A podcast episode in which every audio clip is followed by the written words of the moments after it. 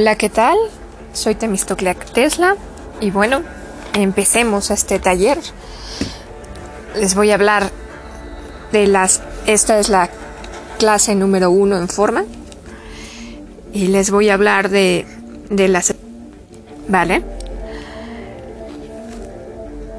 Eh, solo lo voy a mencionar de forma rápida porque realmente no hay mucho que decir sobre él que nos meta en la mente de un asesino. Solo lo quiero mencionar como un llano ejemplo. Joel Rifkin este, fue adoptado por una pareja de judíos y tuvo un ambiente familiar demasiado unido. Posteriormente, cuando él tenía dos años, ellos adoptaron a otra a, a, bueno, adoptan una niña, su hermana. Eh, era como que muy ¿cómo les puedo explicar? Muy consentido por su padre y su madre, era muy pegado al padre y esto hizo como que se volviera muy berrinchudo, era, disléxico. Ojo, se dice por ahí que las personas disléxicas son las únicas que pueden de cierta manera como que tener todos los tipos de inteligencia juntos. Nadie sabe por... Bueno, sí, sí hay muchos estudios sobre el tema, pero quiero destacar eso porque pues dice mucho esa parte de esta persona disléxica, ¿vale? Eh, también se dice que los disléxicos tienen como que mucho dominio de sí mismos. En fin, voy a seguir. Era muy inseguro de adolescente porque no era nada agraciado. Estaba lleno de espinillas y barros y le apodaba... Lo siento, tuve una pequeña interrupción. E, era apodado como la tortuga. En realidad solo de violencia vivió solo el bullying en la escuela. Tenía la sexualidad muy despierta desde los 12 años, pero siempre era rechazado por las mujeres. Nunca vivió abusos sexuales. Y bueno, su vida sentimental era muy trágica. Cuando empezó a trabajar comenzó a pagarse prostitutas hasta que conoció en una cafetería a una escritora amateur que le contó que estaba escribiendo un guion. Quiero comentar para esto que que Rifkin intentó ser escritor de ciencia ficción sin éxito. Nunca destaca en ello, y, pero a ella le miente que él también está escribiendo un guion. Entonces ella se emociona y lo invita a su casa para ver si pueden escribir algo juntos. Él va y, se, vive en esa casa tres días en los que se saca de onda porque creyó que ella quería con él, pero nunca le tira los canes. Él se los tira al tercer día y ella lo corre de la casa, y explicándole que solo lo llevó ahí para trabajar. Él se va encabronado y llega a casa y después de un tiempo su papá se suicidó porque ya no soportaba el cáncer etapa terminal que tenía. Bueno, todavía no era etapa terminal, pero no quería vivir la etapa terminal el hombre, se suicida y esto fue lo como que los psiquiatras dicen que detonó su instinto asesino. Su primer víctima fue una de las prostitutas, de hecho casi siempre fueron las prostitutas a las que mataba, y siempre mujeres. Eh, cuando fue detenido, eh, la, la escritora Mateur declaró, fue a declarar y explicó que él sí le agradaba, sí le gustaba, pero no quiso intimar con él porque ella tenía sida y tenía poco de haberse enterado trágico, ¿no? Qué triste. Así fue como se creó este asesino serial. Y bueno, que necesito que me digan qué opinan sobre el tema de este hombre. ¿Por qué creen ustedes que en realidad qué lo detonó? ¿El rechazo de la señor, de la señorita o el suicidio de su papá o fueron las dos cosas? Quiero que me cuenten por qué creen eso, ¿de acuerdo? Espero, espero que me digan. Y bueno, psiquiátricamente hablando, se dice que una mente asesina se crea a los tres, bueno, hay tres etapas en, los que, en, la que, en las que se puede formar. Puede que ocurra en una de las etapas o inclusive en el transcurso de las tres, que esto sería a los tres años, a los cinco y a los trece años. Pasa si un individuo es violentado en alguno de estos periodos y eso va a generar estrés en el sujeto que daña permanentemente el hipocampo y la fallas técnicas un segundo y el hipocampo y la amígdala, la amígdala. Esta parte es muy interesante. La amígdala tiene un papel esencial en todas las patologías.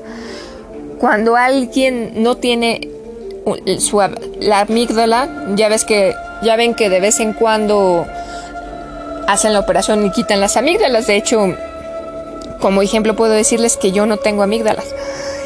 Eh, ocurre que esa persona no suele experimentar el miedo como los demás que sí tienen amígdalas. Y se ha comprobado que la mayoría de los asesinos seriales la amígdala la tienen diminuta o no la tienen. Y bueno, eh, la amígdala provoca, este, es como un freno para que las personas no hagan cosas malas por el miedo que les hace sentir, por el terror de lo que pueda pasar si, si hacen las cosas o si viven tal, tal situación, ¿de acuerdo? Entonces, pues es un dato interesante, además de que de cierta modo controla la impulsividad y tiene que ver con que no haya exceso de serotonina. Eh, de manera indirecta, no es que la amígdala controle la serotonina, pero al controlar el miedo controla un poco el tema. Y este, hay asesinos seriales a sangre fría, son los que planean todo meticulosamente, no sienten remordimiento. Y hay asesinos de sangre cuando se dejan llevar por sus emociones. Como dato curioso, estos son los que tienen más grandes las amígdalas.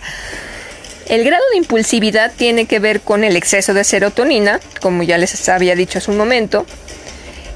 Y es curioso que a los asesinos de sangre caliente provocan en la sociedad una sociopatía cultural, que tiene que ver con que la gente empieza a empatizar con estos criminales. Algo que no pasa seguido con los de sangre fría.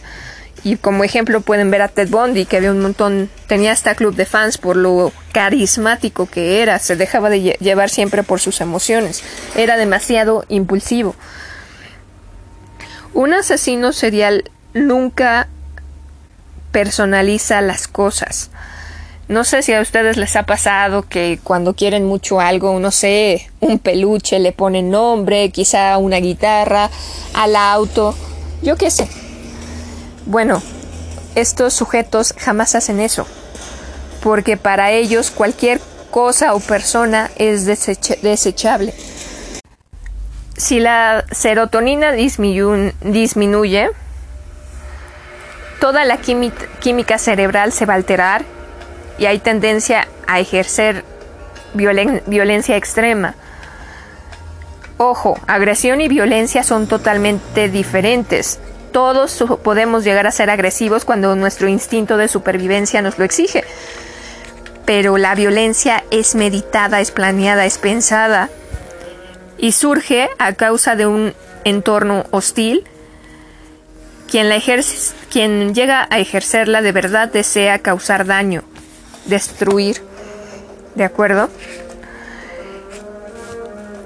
La violencia tiene la intención de que el daño sea permanente de forma física quizá o, ya de cajón psicológicamente. Eh, ¿Por qué estás, según los psiquiatras, por qué se forma un asesino serial? Bueno, un asesino en forma, sea serial o no, a los 3 años, 5 o a los 13 años. ¿Por qué? Porque, bueno, porque el estrés que cualquier situación hostil causa en estas edades produce exceso de cortisol, pero el exceso que pasaría en otras edades, y esto es lo que daña permanentemente la amígdala y el hipocampo. Bueno, ahora quiero mencionarles sobre el asesino del torso. Esto ocurrió de 1929 a 1935 aproximadamente. Bueno, todavía eh, fue más largo el proceso, pero menciono estos años porque son como los, los donde estuvo más en auge. Eh, eh, de repente, en diferentes partes de Estados Unidos del Norte empezaron a encontrarse torsos tanto de mujeres como de hombres. No había piernas, no había cabeza, solo era el puro tronco, ¿de acuerdo?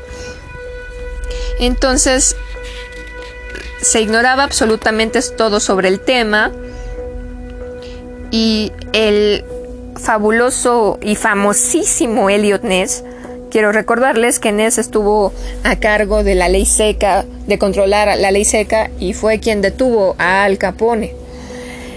Entonces se, se puso a cargo para que descubriera quién era el asesino. eh, él no estaba preparado para algo así, no tenía la más remota idea de cómo piensa un asesino serial, no es psiquiatra, no fue, no era psiquiatra.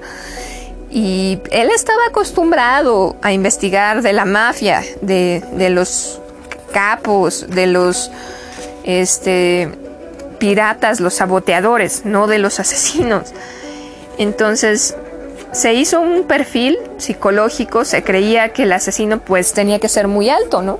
Porque cargaba tanto con hombres como con hombres corpulentos como con mujeres. Entonces, para esto eh, había un doctor, un doctor psiquiatra, David Coles, y él empezó a tener sus deducciones. No se las decía Elliot Ness tanto por el temor de que no le hiciera caso como que le robara las ideas, porque Ness era muy proclive, proclive a brillar con la luz de otros. Entonces, este eh, David Cole se empezó a investigar solo y se y se este ya se decidió a decirle lo que creía a Elliot Ness cuando se dio cuenta de que Ness ya estaba desesperado porque su puesto y su, reputación estaban en juego si no encontraba al asesino serial.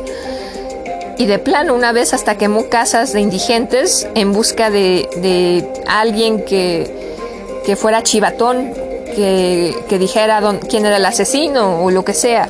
Entonces estas pobres personas se quedaron sin sus casas de cartón. David Coles no pudo soportar la, injusticia y actuando con cautela le dijo a Elliot Ness que sospechaba de un doctor llamado Francis Sweeney. Sweeney era, según el perfil psiquiátrico que hizo Coles, era narcisista, psicópata, y a Ness le dio bastante miedo la descripción de que, le dio, porque Coles lo tenía hiperinvestigado. Le dijo que, pues, era un doctor que para él debía de tener esquizofrenia y estaba, era muy alto, enorme, medía como 1,95 y es, y es, era, había estado en la, en la Primera Guerra Mundial. Había sido acusado de violencia extrema allá en el frente por sus compañeros. Cuando regresó estaba casado y fue denunciado por su esposa por abuso sexual y tortura. Entonces, Ness quiso detenerlo, pero mejor se detuvo porque les digo, todo el panorama le dio miedo, no nada más por lo loco que se escuchaba el doctor Sweeney, sino porque era hermano de un político eminente en ese momento. Entonces se detuvo y le pidió a Coles que investigara más. Mientras el, el, este, el cinismo del asesino serial era más notorio, eh, tiró un torso con una leyenda burlona en eh, este, escrita con un cuchillo en el torso, lo tiró afuera de las oficinas de Elliot Ness. De pronto, en 1938, todos los crímenes se detienen de golpe. Y pues Cole se dio cuenta que fue porque el hermano político de, Francis Sweeney lo internó en un psiquiátrico, donde en efecto fue declarado esquizofrénico. Por lo tanto, nunca se pudo resolver el caso. Y desde el manicomio, Francis Sweeney le enviaba postales diaria y diligentemente a Elliot Ness, como burlándose de que nunca pudo detenerlo. Hasta que en 1954 Elliot Ness murió de un infarto. Este, eran, fueron 13 víctimas las de este asesino serial, oficiales, porque hubo mucha gente desaparecida. ¿Y qué opinan ustedes? ¿Creen que el hermano sabía quién era su, su hermano psicópata y por eso lo internó? ¿Creen que se enteró que Elliot Ness lo investigaba? También puede, puede que Elliot Ness se fue abajo porque fue encontrado manejando entonces, pues ¿Ustedes qué opinan al respecto? ¿Ok? Dentro del campo laboral de la psicología existe la psicología criminalística o forense, que de forma simbólica y abstracta pretende comprender la mente de un criminal. Bueno, no exactamente. Una mente diferente y despiadada. La criminal pretende deducir los movimientos del asesino. La forense pretende dilucidar una escena del crimen. ¿De acuerdo? Bueno, ahora quiero hablarles de la bestia de Rostov, allá en Rusia, el famosísimo Andrei Chikatilo. Andrei nació en un lugar que alguna vez fue idílico, parecido casi casi al Edén. Era un pueblo pequeño pero bonito, que poco a poco fue cayendo en desgracia por culpa de la mala administración del régimen soviético de Stalin. Ah, empezó a haber hambruna y canibalismo y diversas muertes a causa eh, del robo y saqueo a las cosechas de los campesinos. La muerte llegó a todas las calles y el papá de Andrei tuvo que irse a la guerra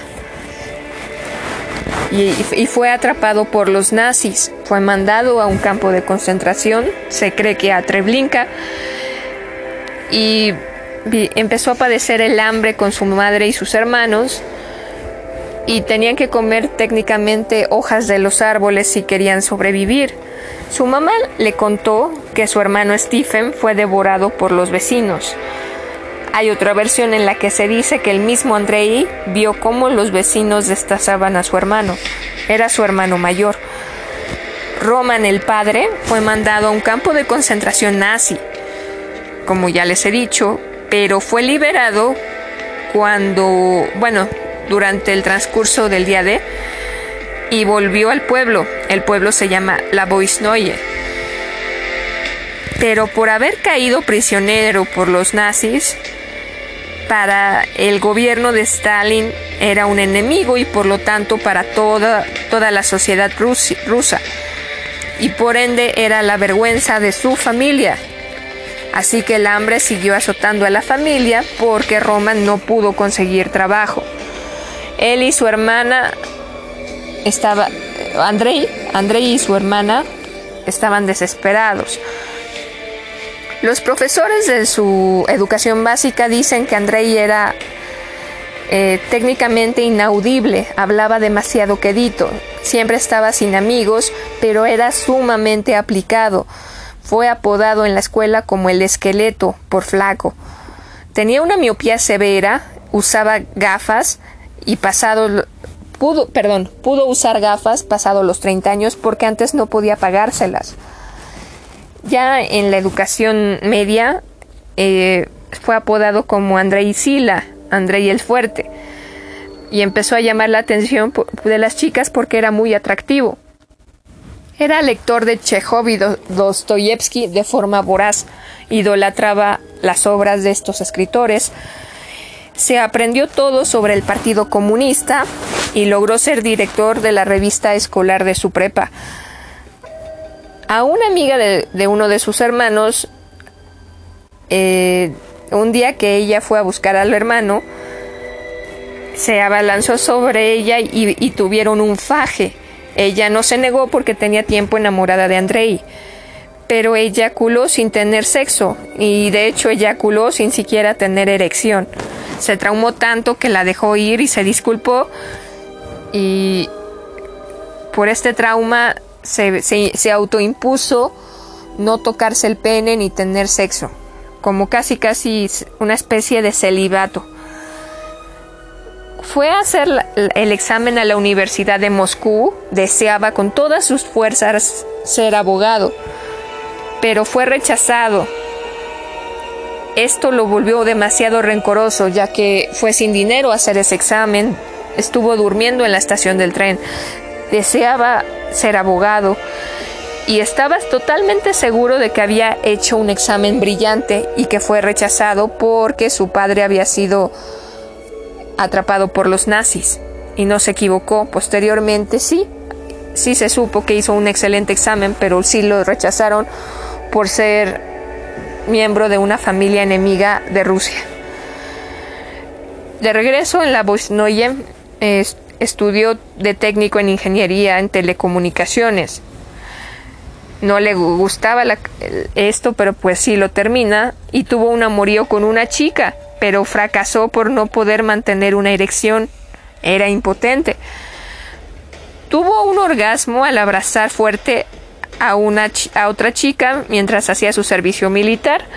Ella fue a visitar a los chicos que había ahí y, él, él, él la atrajo y lo abrazó y él fue violento en ese abrazo, no la soltaba y tuvo el primer orgasmo de su vida abrazándola. Eh, él se fue de la Bosnoye a Rostov a trabajar a una empresa telefónica. Se casó con Fallina, la mejor amiga de su hermana Tatiana. Se graduó de este, con Fallina, tuvo dos hijos.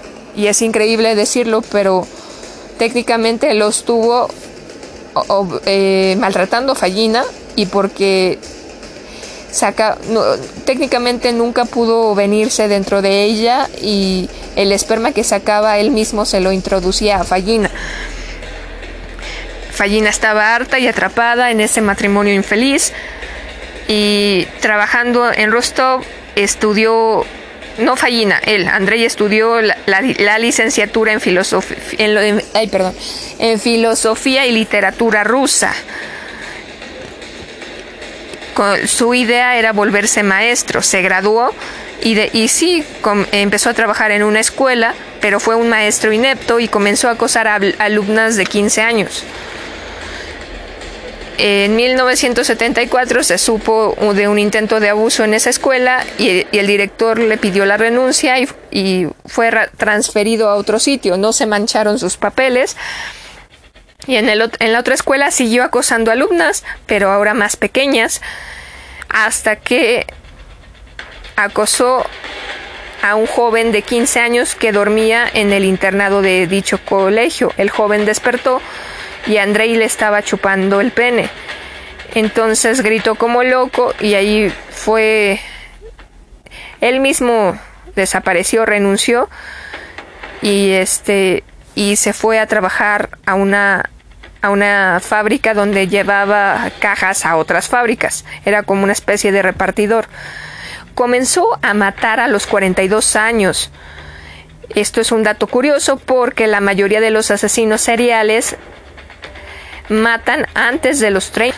Se fue a trabajar a esta bodega, como les decía, a esta, esta fábrica y viajaba mucho en tren. Entonces, así empezó esto hasta que asesinó a una pequeña de nueve años que se llamaba Elena iba rumbo a la casa de unos parientes y Andrei la detuvo, abusó sexualmente de ella, eh, la golpeó muchísimo y luego tiró su pequeño cuerpo a la orilla de un río.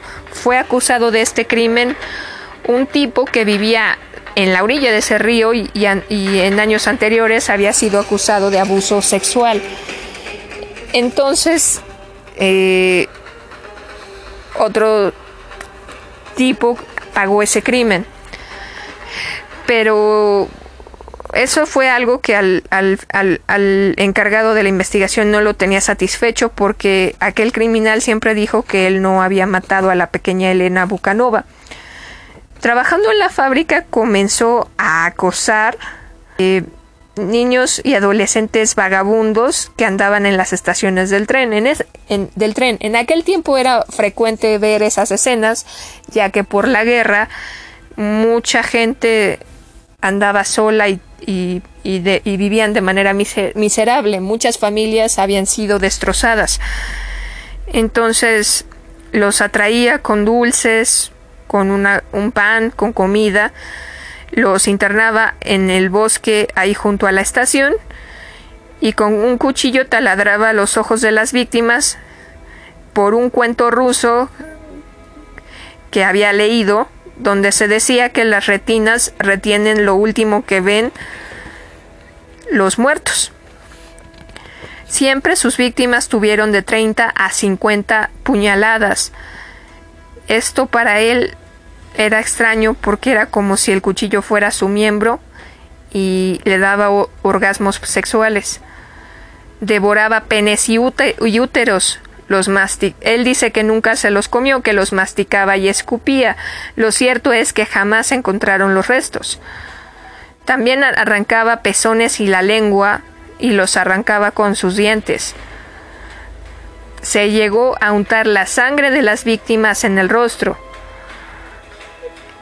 El régimen soviético ocultó la noticia al pueblo ruso de estas muertes para no parecer ineptos ante la sociedad rusa. Víctor Bucarón fue puesto a cargo en la investigación. Él era experto en crímenes sexuales y pidió ayuda desesperada al psiquiatra Alexander Bukanovsky. No quería ser parte del caso porque podía arruinar su carrera psiquiátrica si fallaba, pero al ver las fotos de, las víctimas aceptó porque tenía una hija de más o menos de esa edad y creó un perfil psiquiátrico de cómo creía que era el asesino y acertó, absolutamente en todo, a la perfección. Dijo que abordaba a las víctimas en cualquier estación de tren, que era un hombre de 45 a 50 años, calvo, casado, tímido y con disfunción eréctil. Inmediatamente se puso agentes encubiertos a vigilar este, toda la zona, muchas estaciones. Y un agente eh, lo había detenido, que lo, que lo había detenido en otra estación, lo siguió por nueve horas al volverlo a ver en otra, acosando este, extraños, especialmente menores de edad.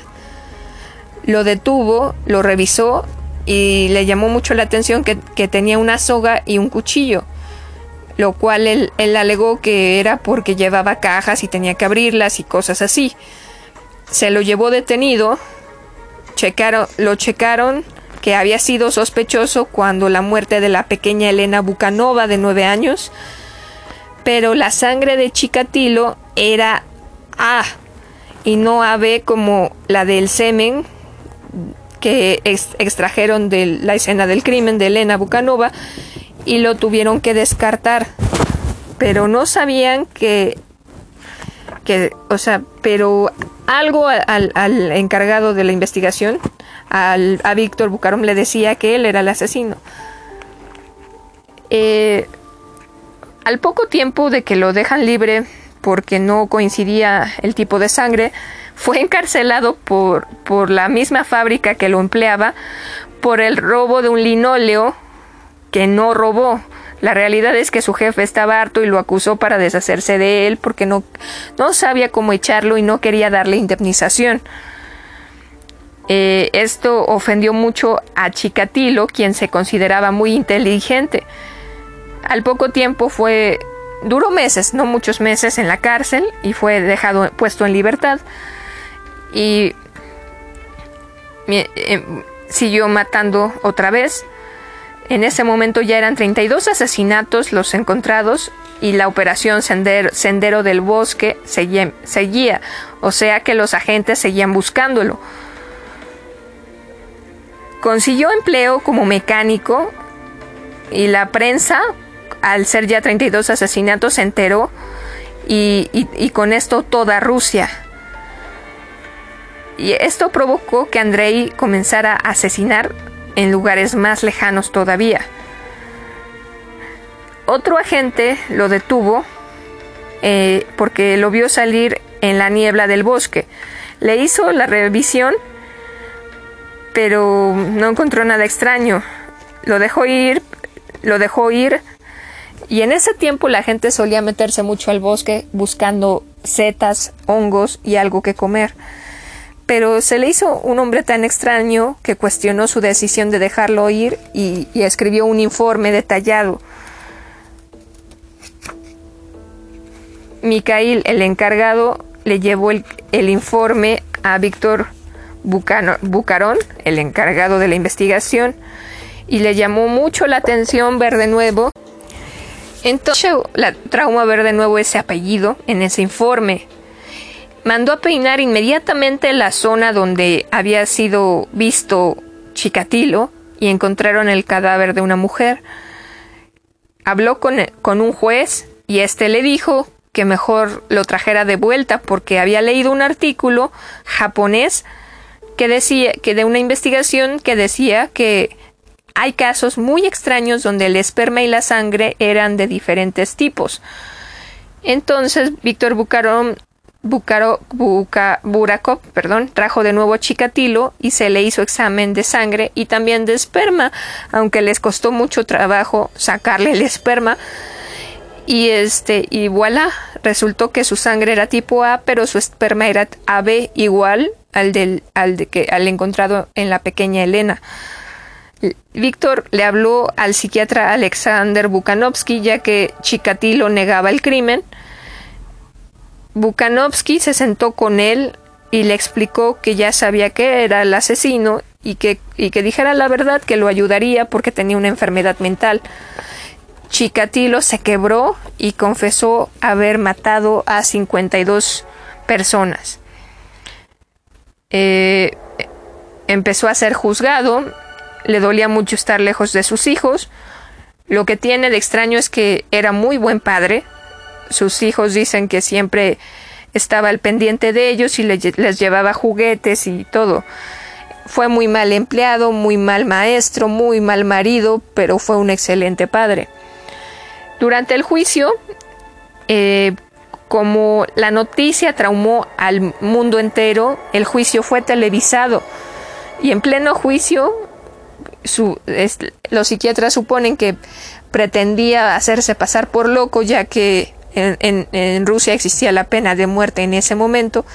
Aseguró estar embarazado, se quejó de ser golpeado por los guardias, gritaba y fingía con locura, se azotaba en las paredes, enseñó su pena en el juicio, el juez perdió el control y lo insultó, en pleno juicio confesó haber matado a 70 personas, el juicio fue el 15 de octubre de 1992, al final fue condenado a pena de muerte y una prestigiosa comunidad científica ofreció mucho dinero por su cerebro para estudiarlo.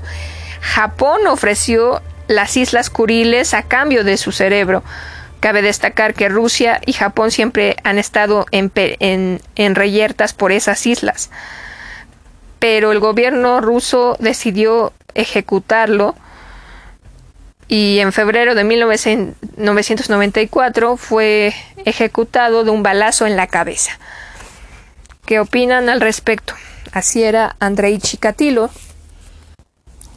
Existen diferentes tipos de asesino. Un asesino en serie actúa en forma metódica siguiendo, siguiendo patrones.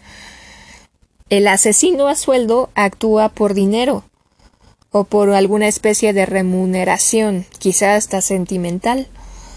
Asesino a sangre fría, tiene doble vida y cuando mata jamás tiene remordimientos. Asesino en masa, actúa solo una vez con el objetivo de exterminar a muchísima gente para al, para al final suicidarse. Ahora quiero hablarles de otro asesino, su nombre es Marcel, Marcel Petiot, Petiot, Petiot, perdón, es francés. Hay que hacer subrayar que la Segunda Guerra Mundial multiplicó los casos de asesinos en Europa, quizá por la devastación, la violencia o etc. Marcel Petiot fue apodado como Doctor Satán La Alemania nazi hizo campañas breves, las llamadas guerra relámpago, para apoderarse de territorios. Esto fue un defecto traumático en estos sitios y la resistencia intentó liberar a la patria. En Francia, eh, en un departamento, un departamento empezó a apestar, a oler horrible. era un hedor insoportable que salía por, la chimenea. Eh, aguantaron cinco días hasta que le llamaron a la policía. El eh, la policía fue, tocó, pero nadie de ese departamento abrió. El portero les explicó que era el dueño, el doctor Petiot, y él no vivía ahí, ahí daba consultas. Eh, la policía le preguntó al portero si tenía el número de Petiot, el portero se los proporciona y le llamaron. Petiot contestó más pronto posible, pero que no abrieran el departamento. No llegó. La policía le llamó a los bomberos y estos entraron, pero salieron vomitando porque encontraron dos hornos llenos de cuerpos cortados quemándose. y, los bomberos los bomberos le dijeron a la policía que ellos tenían que trabajar ahí.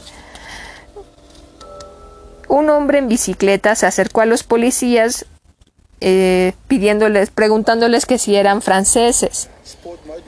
Un segundo. Los policías le dijeron que sí eran franceses y les explicó que él era el hermano del doctor Petiot y que por favor eh, no, no, dijeran esto a los alemanes porque ellos, eran parte de la resistencia y, los, los, cuerpos eran nazis.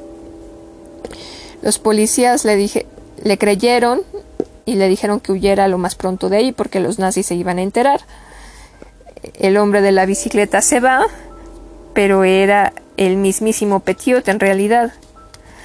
Al poco tiempo la policía fue a la casa de Petiot, a la casa donde sí vivía, y encontraron, encontraron una extraña habitación triangular donde había poleas y cosas donde aparentemente colgaba personas y, mirillas como para observar de diferentes ángulos al torturado. Encontraron más cadáveres y se supo que estuvo ocho meses el doctor Petiot en prisión por ayudar a familias judías a huir. interrogaron a su verdadero hermano, Maurice Petiot, y este fue detenido con la, con, la esposa del doctor Petiot porque fue cómplice. Llevó la cal viva a la casa de Petiot, donde en realidad mataba a las familias judías. Para esto, el tiempo que estuvo en prisión fueron ocho meses y Petiot y fue sacado. Se dice que los nazis lo dejaron libre cuando se dieron cuenta de que mataba a los judíos. Entonces, este, las familias judías le pedían ayuda al doctor para huir a Argentina y este les, pedía mucho dinero y les decía que sí. George Massau, comisionado en el caso,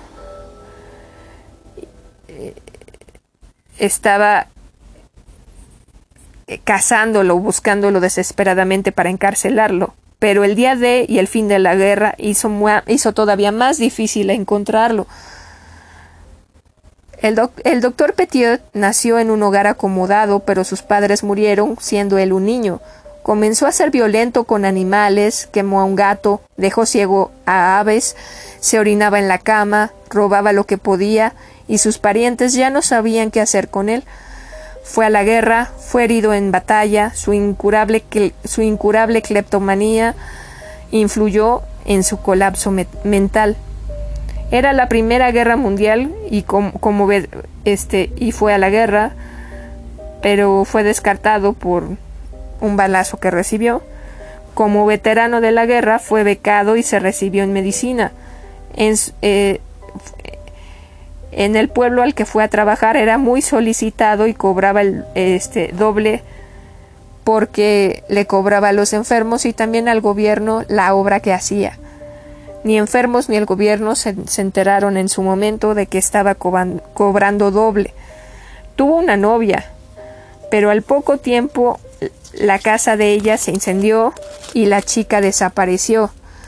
Se dijo que se vio a, Marcel Petiot cargando una maleta, después se encontró una maleta con, con un cuerpo femenino que fue imposible de identificar. El doctor Petiot fue, fue alcalde de su pueblo, pero hizo malversación de fondos. Se casó con Georgette y tuvo un hijo. Se le acusó de robo de bidones de aceite y una cruz antigua de la iglesia y un trombón, que era de la banda local, y fue destituido por todo esto del cargo de alcalde. Se fue a París, donde abrió un, consultorio, que es el del departamento que encontraron los policías, pero bueno, antes de que fueran los policías a abrirlo, fue cachado robando por un policía que golpeó y por su esposa fue internado en un psiquiátrico. Salió a los pocos meses. Lo sedaba y, bueno, espérenme. Un, fallas técnicas, un segundo. A las familias judías que mataba, los sedaba, les ponía cianuro en las venas. Como decía, está prófugo y el 2 de noviembre de 1944 ya estaba era oficialmente buscado por todo París, bueno, por toda Francia, perdón. Se encontró tenía un ego muy grande. Mandó una carta fingiendo ser su abogado a la comisaría. El matasellos de, develó que seguía en París y el encargado del caso sabía que no era ningún abogado, sino el mismo Petiot escribiendo esa carta. Se quejaba de un artículo donde se acusaba, se le acusaba de ser colaborador nazi. Se descubrió que se unió a la resistencia poco después de que allanaran su departamento. El 18 de marzo de 1946 fue aprendido y tuvo un juicio surrealista. En este juicio, él se defendió bastante bien y la gente estaba impresionada porque dejaba en ridículo a, a la parte opositora. Pero este lo increíble del caso es que este ya no pudo contra la evidencia de las maletas de los desaparecidos, de las familias judías que mató y fue condenado a la guillotina. Lo siento, fallas técnicas de nuevo. Entonces fue condenado a, a, morir en la guillotina. El día que lo mataron, le pidió que a la gente que se volteara porque no iba a ser un espectáculo nada bonito. El perfil psicológico cataloga a este asesino como un psicópata narcisista. me gustaría que me dijeran, que intenten pensar como si ustedes fueran psiquiatra. Quiero que me digan de los casos, de todos los casos que les estoy contando, ¿por qué creen ustedes que actuaron como lo hicieron estos sujetos? ¿De acuerdo? Esto va a ser la tarea de ustedes. Y ahora les quiero hablar de Lawrence Whitaker y Roy Norris. ¿De acuerdo? Bueno, para, para los que ya vieron la serie que les mandé ver, que es Mindhunter, que está en Netflix, seguro ya vieron esta escena, que hubo un tiempo que para que entraras al departamento de asesinatos en el FBI te hacían escuchar una horrible grabación de un homicidio y si aguantabas oyéndola estabas dentro. Bueno, esta grabación es del asesinato de una chica llamada Shirley por estos dos asesinos, Lawrence Whitaker y Roy Norris. Se sabe que Roy Norris fue abusado por un padre adoptivo. Este, bueno, él nació en un entorno muy pobre, sus papás lo, da, lo dan en adopción y pasa lo que pasa frecuente, le pasó lo que ocurre frecuentemente en Estados Unidos, que los niños no son del todo huérfanos porque los padres de vez en cuando piden vivir con ellos un tiempo donde pueden mantenerlos. Entonces, a estos niños se les manda paulatinamente a hogares de acogida donde familias por recibir el dinero que el gobierno da por cuidar estos niños aceptan darles techo y comida. Son, a, ahorita no sé cuánto están dando por niño, pero hasta hace no mucho daban 100 dólares al mes, a la quincena creo, por, porque la gente cuide a estos niños. Entonces, eh, a Roy lo abusa sexualmente un, padre de, de, acogida. Al poco tiempo después, eh, su padre biológico lo pide de vuelta y se queda una temporada viviendo con su familia real. Pero intentó abusar de una pariente y su papá lo, su, padre biológico lo golpeó de forma brutal. Eh, Roy por esto, por esta paliza que le dio su padre, intentó suicidarse inyectándose aire en las venas, pero sobrevivió.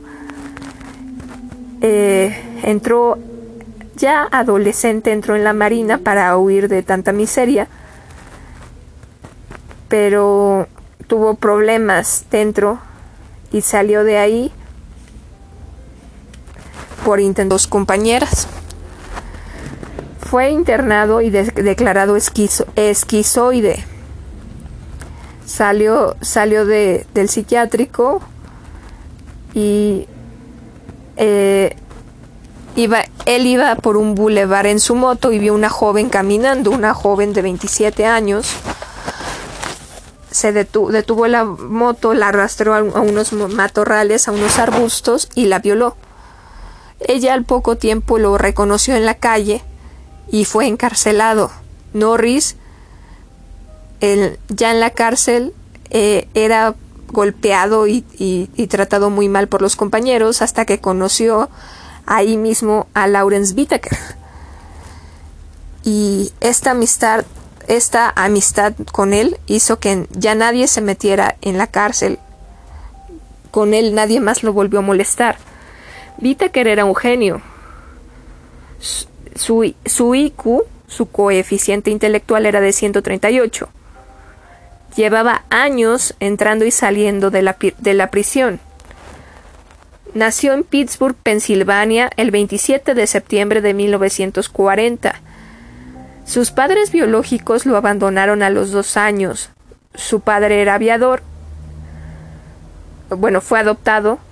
Su padre era aviador y, y deseaba que este niño fuera piloto aviador como él, pero Lawrence era despegado de sus padres y de su entorno. Fue detenido por robo y siempre reincidía hasta que robó un vehículo a los 16 años y fue llevado a la correccional donde salió a los 18 y volvió a su casa, pero sus padres se habían mudado y ya no querían saber absolutamente nada de él y se quedó solo en el mundo. ¿Ok? Entonces, ya con esto tienen más o menos una idea de quiénes eran estos dos sujetos. Salieron libres de prisión al poco tiempo y pues empezaron a matar jovencitas a diestra y siniestra por toda la costa este y por parte del norte y eh, las torturaban, las violaban, eh, grababan grababan en audios lo que hacían.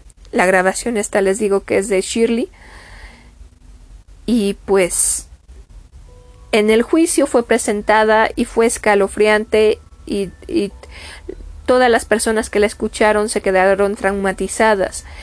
El investigador del caso no soportó y al, terminó suicidándose, dejando una carta donde explicaba que jamás pudo olvidar esa grabación y todo lo que le habían hecho a esas jóvenes y se sentía inútil de no haber podido salvarlas porque te, estuvo mucho tiempo investigando a los asesinos.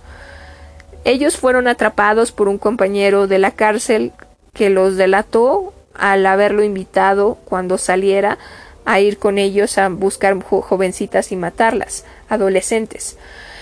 Este Lawrence Whittaker Roy Norris dijo que Lawrence le decía que deseaba un mundo donde solo hubiera jovencitas que, que diario escogiera las violara y luego este, las pudiera matar. A ciencia cierta no se sabe a cuántas chicas asesinaron y Roy Norris para evitarse la pena de muerte, le echó toda la culpa a Lawrence. Pero los psiquiatras eh, avalaron esto al, al, al evaluarlo porque se dieron cuenta de que era muy inteligente y demasiado manipulador. Roy Norris dijo que él nunca mató a nadie, en realidad había sido Lawrence. Los psiquiatras avalaron eso también. Este. Lawrence fue, fue sentenciado a pena de muerte y falleció en 2019. Eh, pero no por la pena de muerte, sino de causas naturales, porque logró que se le fuera conmutando, cambiando la fecha de la pena de muerte. Y Norris falleció ahorita en febrero del 2020. Eh, también de causas naturales. Como ven, que cuentan, que piensan, díganmelo. Eh, aquí me voy. Cuídense. Bye.